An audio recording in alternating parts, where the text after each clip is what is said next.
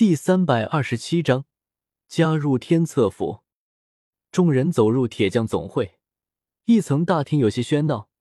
这里是一个全开放式的大厅，除了支撑建筑的巨大柱子以外，都是空旷的场地。只是在最外圈挨着墙壁处有一大圈柜台，柜台后摆放着各种铁匠铸造的成品。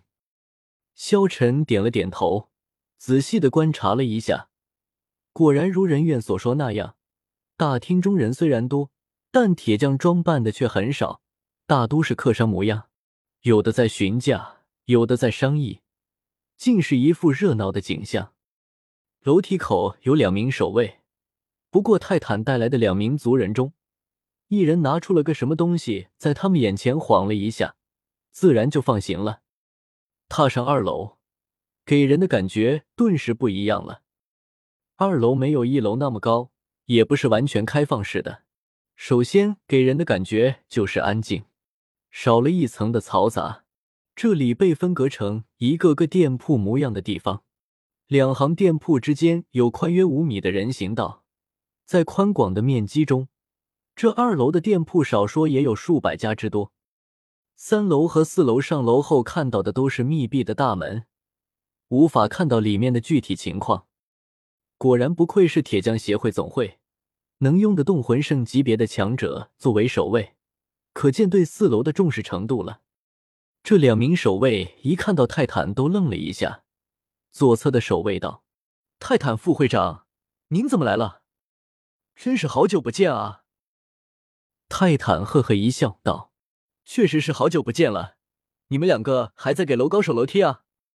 府主，请。”萧晨向面前两人点了点头，那两个弟子泰坦称呼萧晨为府主，也是大为吃惊。司龙赶忙道：“泰坦大叔，我带你们上去吧。老师这会儿正在铸造房呢，最近他老人家不知道从什么地方得了个东西，整天都在研究。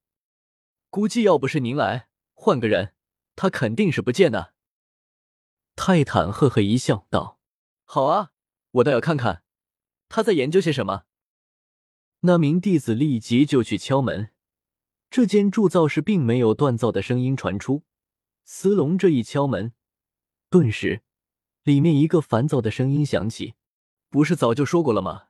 谁都不许来打扰我。”司龙赶忙恭谨的道：“老师，是我，对不起打扰您了。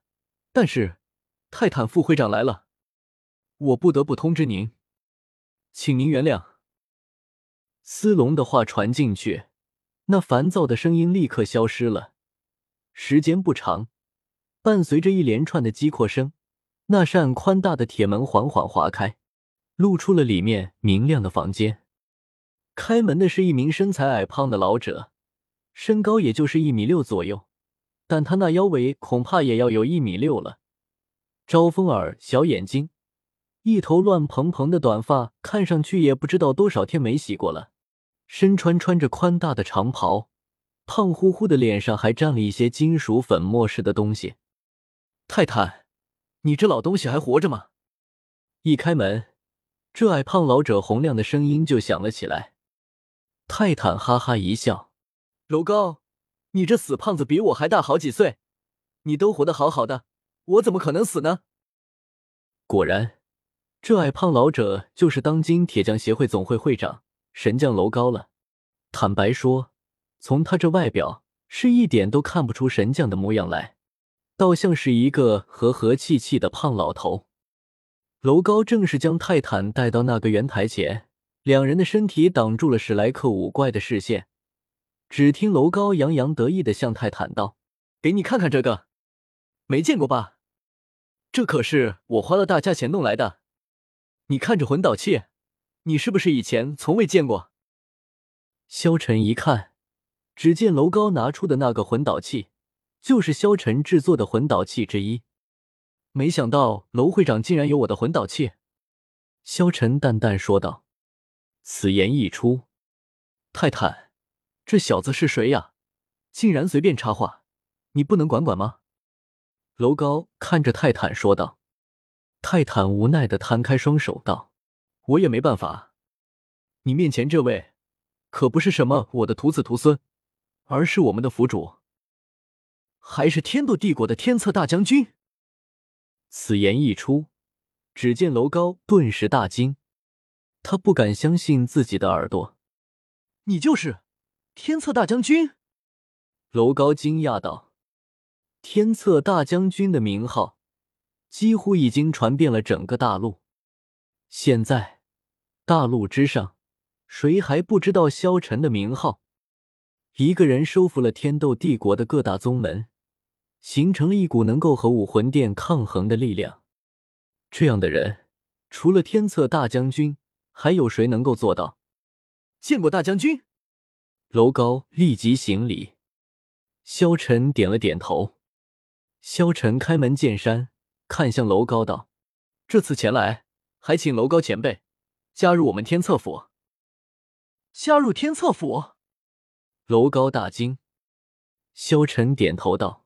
没错，加入天策府。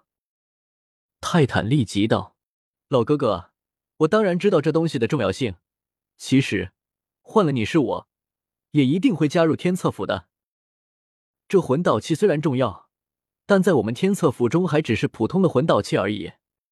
对了，这种武器被我们统称为魂导器。我就是被它所吸引，才加入了天策府。非本门弟子。”我们是不会透露秘密的。听了泰坦的话，楼高立刻说出了一句令众人绝倒的话：“这好办啊，那我也加入天策府算了，以我的铸造手艺，成为核心弟子没问题吧？”来来来，快告诉我！泰坦笑了，而且他的笑容看上去很狡猾。萧晨则是一阵剧烈的心跳，看着楼高道：“前辈。”您真的要加入我们天策府？楼高毫不在意的道：“没事，我这会长早就做烦了。